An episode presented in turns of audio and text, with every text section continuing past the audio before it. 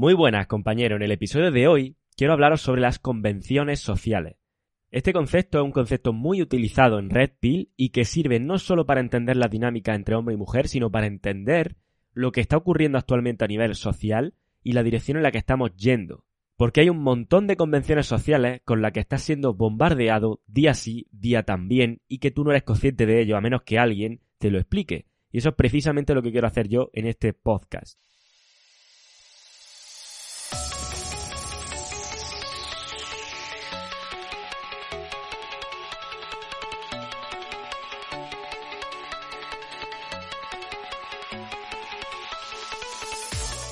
Muy buenas, compañero. Bienvenido a RadioHombreAlfa.top, tu canal de podcast sobre seducción, dinámicas sociales y red pill más completo de habla hispana.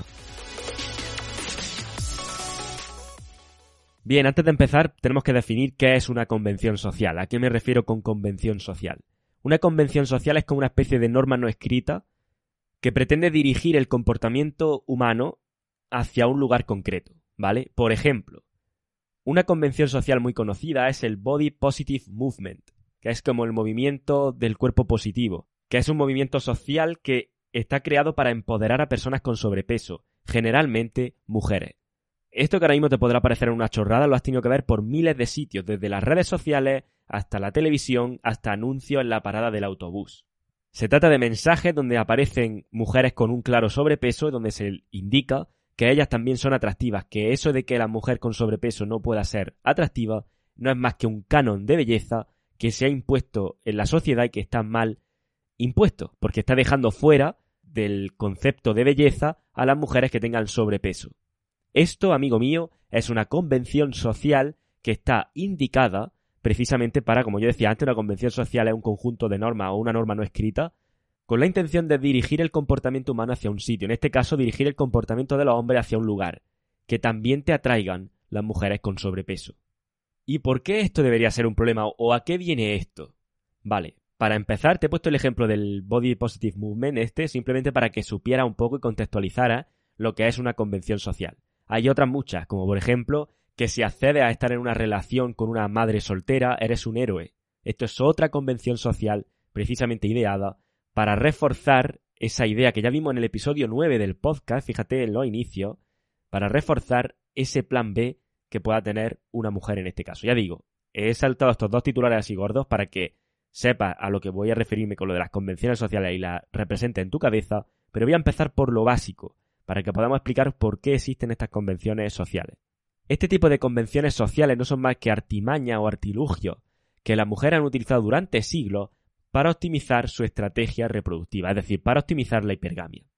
La hipergamia, para aquel que no lo sepa, en el episodio número 1 ya hablé de ella. La hipergamia no es más que la estrategia reproductiva femenina que consiste en conseguir los mejores genes posibles, es decir, conseguir aparearse con la opción más alfa y conseguir el provisionamiento y la asistencia a los recursos de la mejor opción, que es la que llamamos la opción más beta. Es decir, conseguir el mejor de los alfa y el mejor de los beta. Esa es la hipergamia. Bien, pues todo este tipo de convenciones sociales han existido durante mucho tiempo para facilitar precisamente que la mujer pueda optimizar dicha estrategia. ¿Y por qué? Te estarás preguntando. Pues porque la opción alfa y la opción beta rara vez existen en el mismo hombre. De hecho, como expliqué en el episodio 1, los comportamientos alfa y los comportamientos beta son como contrarios, son como opuestos. Es decir, si tú te empiezas a comportar como una persona muy alfa, ella va a sentir atracción por ti y si te empieza a comportar como una persona más beta, ella va a perder atracción por ti. De ahí sale ese típico tópico de que las mujeres no saben lo que quieren. ¿Tú no has escuchado eso muchas veces? Que se dice, las mujeres no saben lo que quieren. Que de hecho esto está muy criticado luego por, por mujeres de decir, oye, ¿cómo que no sabemos lo que queremos? Esto nace de ahí. Esto nace de que una chica va a estar con una opción alfa, por ejemplo, que por la que ella se siente sexualmente muy atraída y va a empezar a decirle que se haga un poco más beta. Por favor, préstame más atención es que nunca me habla, es que nunca me dices de hacer cosas guay, es que siempre tengo que ser yo la que proponga los planes, es que, es que, es que, me quejo, me quejo, me quejo, que no son más que test y el proceso de la betaización en marcha. Y ahora, si esta persona, este hombre, accede a hacer lo que ella le ha pedido porque él pensará, desde la lógica masculina, él piensa, hombre, si me ha dicho que le molesta que haga esto, pues qué trabajo me cuesta dejar de hacerlo y hacer lo que ella me pide. Error. Pero no error porque te lo diga yo, sino error porque lo que haces, o lo que consigues, mejor dicho, cuando haces eso, es que pierde atracción por ti. Entonces, por eso se dice lo de es que no sabes lo que quieren, porque te están diciendo, préstame más atención, hazme más caso, sé un poquito más beta. Pero si acabas cediendo y haciendo lo que ella te pide, entonces no está conforme, no quiere eso, no se siente atraída por ti, entonces empieza el resentimiento, empiezan más test, empiezan incluso en situaciones más extremas, faltas de respeto graves incluso, y un montón de problemas que te podría haber evitado si te centras en ser tú mismo y no te dejas llevar o no cambias tu personalidad en función de la persona que tienes enfrente. Entonces, comentado este preámbulo sobre la hipergamia, que ya digo, os recomiendo que escuchéis el episodio número uno, si os quedan dudas, las mujeres han tenido durante siglos que recurrir, y ahora mismo también, a convenciones sociales para poder optimizar su hipergamia de la mejor forma. ¿Esto por qué? ¿Qué es lo que suscita esto? La gran necesidad de seguridad que tienen las mujeres, por su estrategia. Ten en cuenta que nuestros genes, nuestras respuestas innatas no han cambiado desde los últimos miles de años. Es decir, somos los mismos peluditos, como decía Mario Luna, de la tribu de hace miles de años. No hemos cambiado en eso. ¿Y qué pasaba en aquel entonces, desde un punto de vista evolutivo? Pues que la mujer no era capaz de valerse por sí misma, si no tenía alguien o algo que le echara un cable, porque había un sinfín de peligros de los que ella no se podía defender y muchísimo menos si encima está teniendo un, un hijo o criando a un hijo y demás. Entonces evolutivamente se ha desarrollado una fuerte necesidad por conseguir seguridad, por este mismo motivo. Ya digo, el mundo ha cambiado mucho, ahora ya sí que pueden valerse por sí mismas y no necesitan a nadie, pero los genes son los mismos de hace miles de años. Digamos que hemos avanzado a nivel social mucho más rápido de lo que hemos avanzado a nivel genético o a nivel evolutivo, si queremos verlo así. Por tanto, y siguiendo desde el punto de vista evolutivo, tenemos que entender que para que una especie sobreviva, se puede hacer de dos formas, o siendo capaz de proveerle a su descendencia las mejores condiciones posibles para que sobrevivan, y entonces podemos perpetuar la especie, o reproduciéndonos en tal cuantía que asegure la supervivencia, es decir, reproduciéndonos en tal número, en tanta cantidad, que nos aseguremos la supervivencia. Si te das cuenta, las dos vías que acabo de decir para que sobreviva la especie son precisamente la estrategia de la mujer y del hombre. La mujer buscando esa seguridad, ese aprovisionamiento y asistencia que asegure la supervivencia de su descendencia, y el hombre, por otro lado, reproduciéndose en tal número que asegure la supervivencia de su descendencia. De hecho, si nos vamos un paso más atrás, a nivel más evolutivo, a nivel más biológico, por así decirlo, por eso las mujeres solo tienen un óvulo al mes, mientras que nosotros los hombres tenemos millones y millones de espermatozoides al día. De ahí que la mujer le dé tanta importancia a esa seguridad y provisionamiento a largo plazo y los hombres nuestra estrategia reproductiva sea reproducirnos con el mayor número de mujeres sexualmente disponibles. ¿Vale? O como he dicho otras veces, nuestra estrategia reproductiva es acceso ilimitado a sexualidad ilimitada. De nuevo, para aquellos escépticos que estén diciendo, pero ¿en qué te basas? ¿En qué te basas? Me baso en lo siguiente. Esto se evidencia en nuestra propia biología hormonal. Es decir, los hombres poseemos entre 12 y 17 veces la cantidad de testosterona, que por si alguien no lo sabe, la testosterona es la principal hormona en la excitación sexual, ¿vale? Pues nosotros los hombres tenemos entre 12 y 17 veces más testosterona que la mujer. Y por su parte la mujer produce muchísimo más estrógeno, que es el responsable de esa cautela a nivel sexual, que nosotros. Y además produce muchísima más oxitocina, que es la hormona que fomenta esos sentimientos de seguridad y esa inclinación natural hacia la crianza. Y bien, llegado a este punto, perdona por la clase de biología que hemos dado, pero si te das cuenta de algo, estas estrategias reproductivas que tenemos hombres y mujeres son como conflictivas entre sí. O dicho de otra forma, para que una estrategia reproductiva tenga éxito, la otra debe verse comprometida. Es decir, para que una mujer se asegure la supervivencia de sus descendencia, por así decirlo, el hombre debe abandonar su propia estrategia reproductiva. O dicho de otra manera, el hombre tiene que renunciar a reproducirse con el resto de mujeres y centrarse en esa mujer que ha elegido y en el cuido de su descendencia con ella. Si te das cuenta, el nivel de riesgo en esta inversión que hace el hombre es bastante, bastante elevado, y eso provoca que él no solo quiera asegurarse que ella es la mejor candidata para reproducirse, tanto presente como futuramente, sino que además tiene que saber que se va a ver beneficiado de esta inversión que va a hacer en la descendencia con esta mujer. De hecho, un dato muy curioso es que hay estudios que demuestran que los hombres tenemos una mayor habilidad para detectar de forma más rápida y más precisa a nuestro hijo en una habitación llena de hijos vestidos con el mismo uniforme, ¿vale? Se han hecho estudios de eso, donde el padre es capaz de detectar a su hijo en una habitación llena de niños con uniforme igual, de forma más rápida y más precisa que la madre de los hijos. ¿Por qué? Porque él necesita evolutivamente de desarrollar esta capacidad para saber que lo que va a invertir es su hijo y que tiene que proteger esa inversión que ha hecho en él. ¿Vale? Esto es como un dato curioso que hay estudios de ello. Bien, lo que hemos visto hasta ahora no son más que los pilares fundamentales y básicos de las relaciones entre hombre y mujer a nivel evolutivo, ¿vale? Lo que nos mueve a nivel evolutivo. Eso es lo que acabamos de ver. Y ahora, ¿qué pasa con las convenciones sociales estas que nos habías dicho antes, Dani? Pues como dijimos antes, que para que una estrategia reproductiva tenga éxito, la otra debe verse comprometida, las mujeres en su conjunto, durante mucho tiempo, han desarrollado convenciones sociales para asegurarse que es su estrategia reproductiva la que tiene más ventaja. ¿Vale? Por eso es por lo que las mujeres, por ejemplo, tienen el derecho a cambiar siempre su opinión de un momento a otro, sin ningún tipo de problema. Por eso ya lo dijimos en el episodio, no sé si era el 16 o el 14, donde te comentaba que siempre que una mujer diga algo sobre ti o sobre la relación que tienes con ella, tienes que añadirle la coletilla de en este momento. Es decir, cuando una chica te mira a los ojos y te diga, ¿sabes qué? Eres el hombre más importante de mi vida, tú tienes que pensar en este momento. Por esto que acabo de decir ahora mismo, porque ellas siempre se reservan el derecho a poder cambiar de opinión de un momento a otro, y de hecho tienen siempre una excusa social de que eso tiene que ser así. Digamos que están como protegidas a nivel social por una de estas convenciones, de lo que estoy diciendo, de que ellas siempre pueden cambiar de opinión de un momento a otro sin ningún tipo de problema. Y sin embargo, nuestro comportamiento, nuestras opiniones, como hombres, las tenemos más restringidas a un estándar de responsabilidad, por así decirlo, de hacer lo que es correcto. Nosotros tenemos que hacer lo que es correcto. Pero lo que es correcto para qué, dirás tú, pues lo que es correcto para optimizar la estrategia reproductiva de ellas.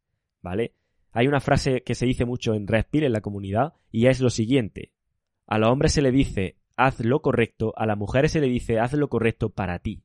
Ese pequeño matiz cambia completamente todo. Y es realmente lo que está tratando de explicar aquí con esta convención social que decíamos. En este caso, esto no es más que un doble estándar que se aplica de una forma al hombre y una, forma diferente a la mujer. Pero si tú te preguntas cuál es el objetivo de ese doble estándar, optimizar esa estrategia reproductiva.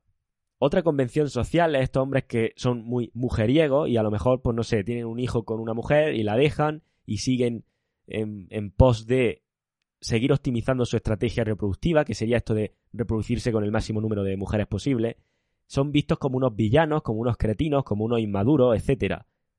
Sin embargo, los hombres que deciden invertir, tanto emocional como financieramente, en una mujer y en los hijos de una mujer que no son suyos, son vistos como verdaderos héroes y se refuerza continuamente en nuestra televisión, en nuestras redes sociales, en todos lados se refuerza eso.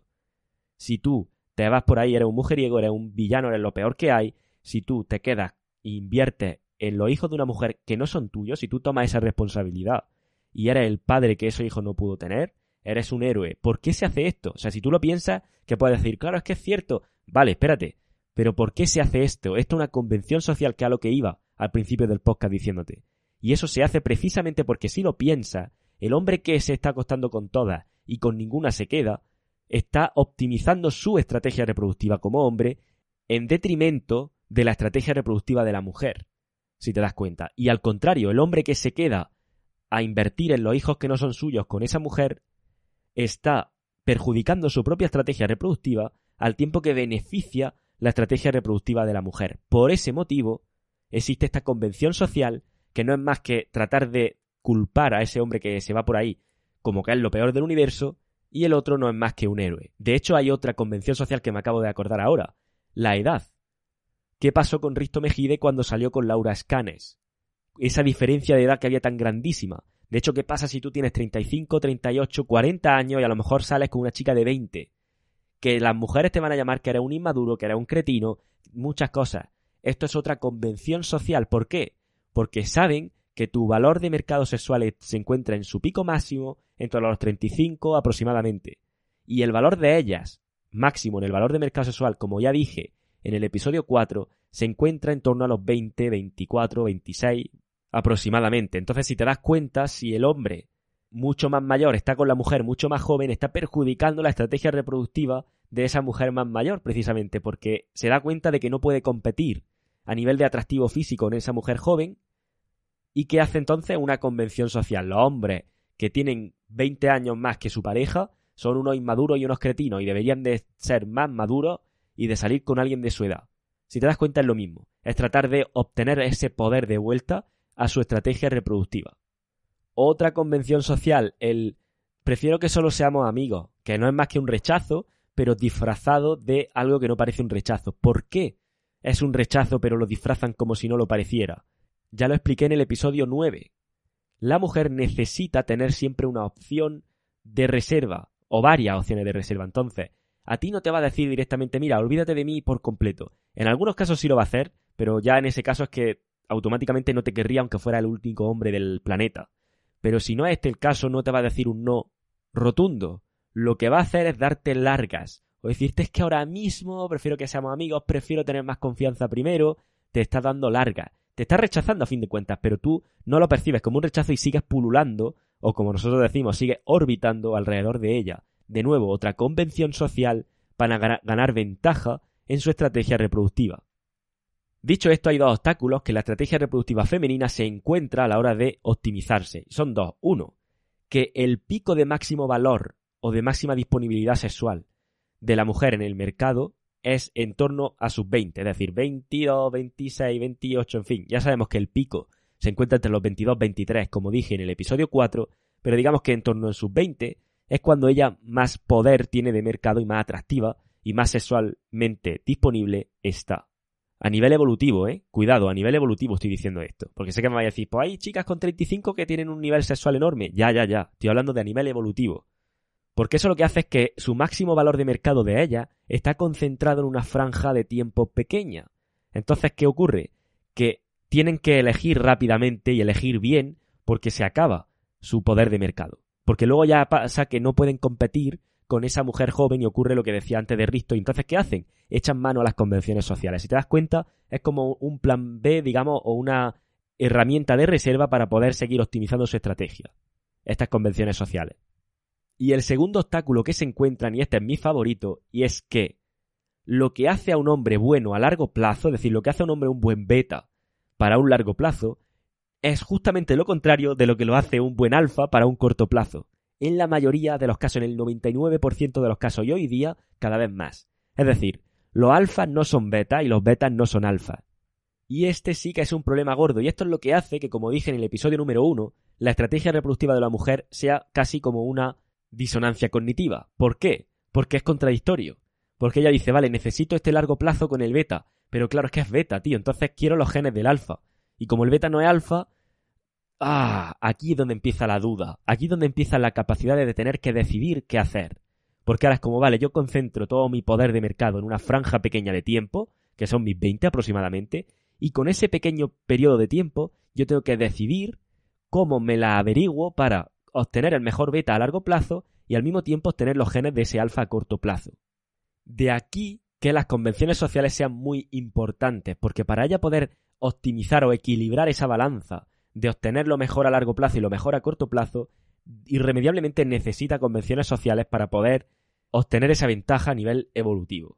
Y de aquí sale, por si alguna vez lo habéis escuchado, eso de la teoría del pluralismo sexual o del pluralismo de las estrategias sexuales.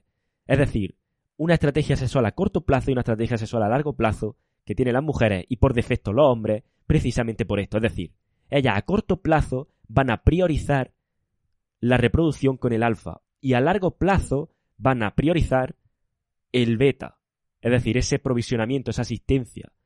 Tengo que hacer aquí un paréntesis porque si no vaya a liar, que sé que este es un episodio denso. El paréntesis es el siguiente.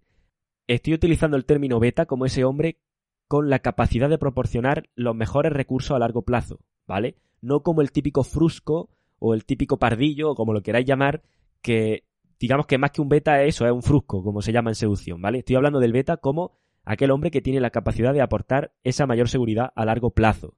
Cierro paréntesis. Y seguimos con la clase densa de hoy. Esta dinámica, este pluralismo que estamos hablando entre el corto y el largo plazo es precisamente lo que explica que la mujer se vaya a casar con ese nice guy, por así decirlo, con ese hombre buenazo, Cuando dices que es un buenazo, es que es muy bueno, es que se porta genial conmigo, te vas a casar con él y al mismo tiempo vas a seguir acostándote o sintiéndote sexualmente atraída por el que es un cabronazo, por el que no es nada como el nice guy. ¿Sabéis dónde se ve esta dinámica perfectamente? Que lo he dicho ya hasta la saciedad en mi cuenta de Instagram. Que por cierto, arroba hombrealfatop, si no me sigue. Esto se ve en la serie Sexo Vida de Netflix. Se ve, pero vamos, desde el primer episodio, os lo recomiendo porque desde el primer episodio vais a ver esta dinámica. Cómo ella trata de equilibrar esa estrategia a corto plazo con esa estrategia a largo plazo. Y cómo ambos hombres son como contradictorios. Uno está haciendo todo lo que ella le pide y el otro está haciendo nada de lo que ella le pide, que precisamente eso es lo que la atrae. Por eso te digo que todo esto es un poco una contradicción. Sobra decir que en el pasado el hombre que era capaz de aportar una gran protección y asistencia, es decir, el, buen proveedor, era también el de los buenos genes. es decir, el alfa y el beta sí que eran más bien la misma persona antiguamente, por cómo estaba construida nuestra sociedad. A día de hoy no tiene por qué, y en la mayoría de los casos y cada vez más, se ve esta dinámica. Cada vez hay una mayor separación entre lo que es un hombre alfa y un hombre beta. Dicho todo esto, nos lleva a tener que hablar sobre la infidelidad, porque si te das cuenta, la infidelidad qué es? La infidelidad es como la llave mágica que puede hacer que la mujer optimice su estrategia reproductiva de la mejor forma posible. Es decir, me quedo con el del largo plazo y no le digo nada y me estoy cogiendo los genes, por así decirlo, me estoy eh, acostando con el del corto plazo. Y de esta forma tengo lo mejor de los dos mundos. ¿Vale? Por eso, desde el episodio 5 creo que era, ya me estaba yo riendo de aquello de el factor fulana, el factor fulana. El factor fulana no es más que un concepto que se inventó en seducción para explicar una cosa que hoy día se puede explicar sin necesidad de utilizar ese factor fulano. Pero bueno, dicho esto, os remito al episodio número 5 por si queréis escuchar más de aquello. Bueno, dicho esto, vamos a pasar a ver la infidelidad, que por cierto, si queréis ampliar la información en el episodio 34, dedico en el episodio completo a la infidelidad. Aquí voy a tocarla un poco por encima. Porque hay dos formas de infidelidad que no mencioné, por cierto, en el 34, y lo voy a mencionar ahora. Digamos que nos podemos encontrar con una infidelidad pasiva y con una infidelidad activa. La activa es aquella infidelidad donde la mujer está ya en una relación a largo plazo con ese mejor proveedor, para sus circunstancias, por cierto, y lo que hace es precisamente serle infiel a esta pareja a largo plazo con una pareja que sería como la mejor opción a corto plazo que ella es capaz de atraer en base a sus circunstancias.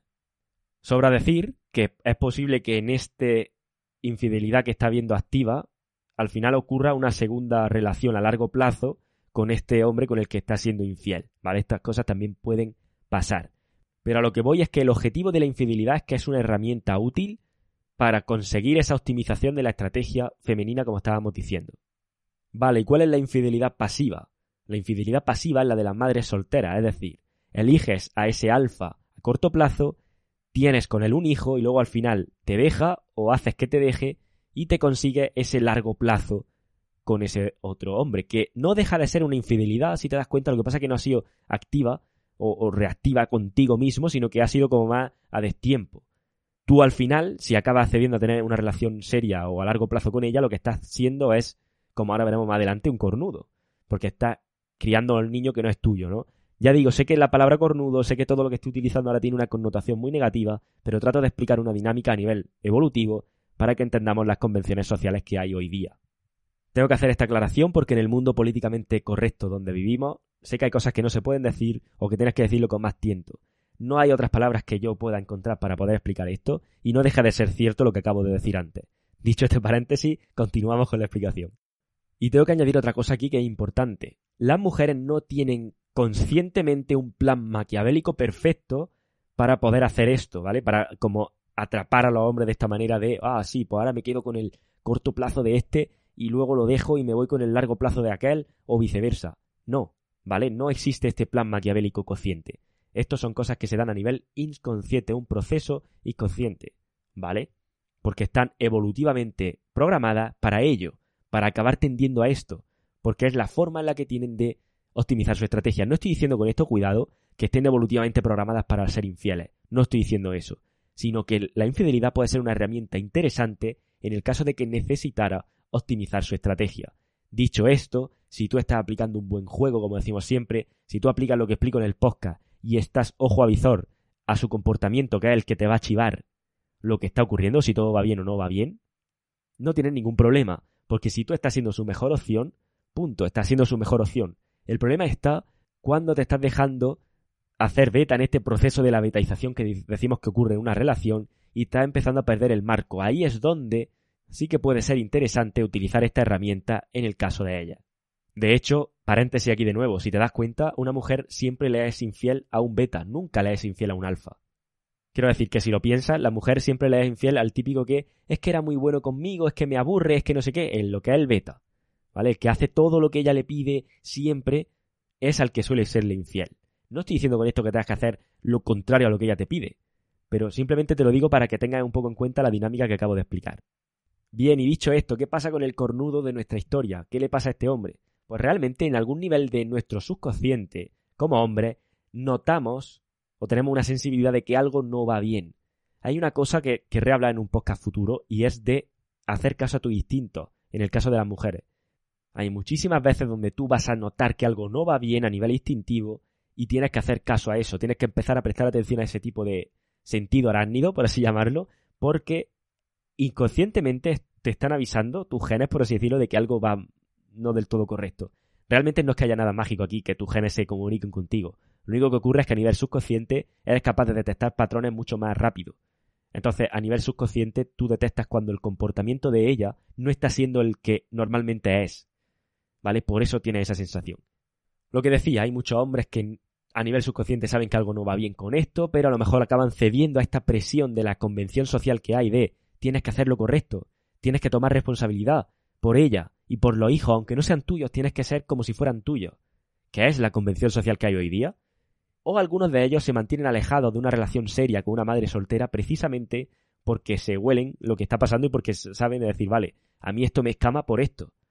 En cualquier caso, al hombre que tanto pasiva como activamente le hayan sido infiel, lo que le va a ocurrir es que nunca va a obtener el mismo beneficio a corto plazo que obtiene el alfa, ¿vale? Nunca va a ser eso así, es decir, nunca va a conseguir ese deseo sexual, esa inmediatez, esa urgencia sexual que la mujer tiene por el alfa con él. Nunca. Porque no es el alfa. ¿Vale? Esto tiene que quedarte bien claro. Y de nuevo, ¿sabes dónde se ve esta dinámica perfectamente? Exacto, la serie Sexo Vida de Netflix. Me gustaría que la vierais todos porque me gustaría hacer un directo donde comento o analizo la serie con vosotros, ¿vale? Ya digo, eh, con que veáis solamente los 6-7 primeros episodios es más que suficiente. Dicho esto, en cualquier caso, este hombre, que es, digamos, el cornudo, entre comillas, no va a obtener ese deseo sexual de ella, porque ese deseo sexual ella lo tiene reservado, no porque ella lo elija conscientemente, sino porque evolutivamente así lo tiene reservado para el alfa. Entonces él no lo va a hacer. Él piensa que sí lo va a obtener.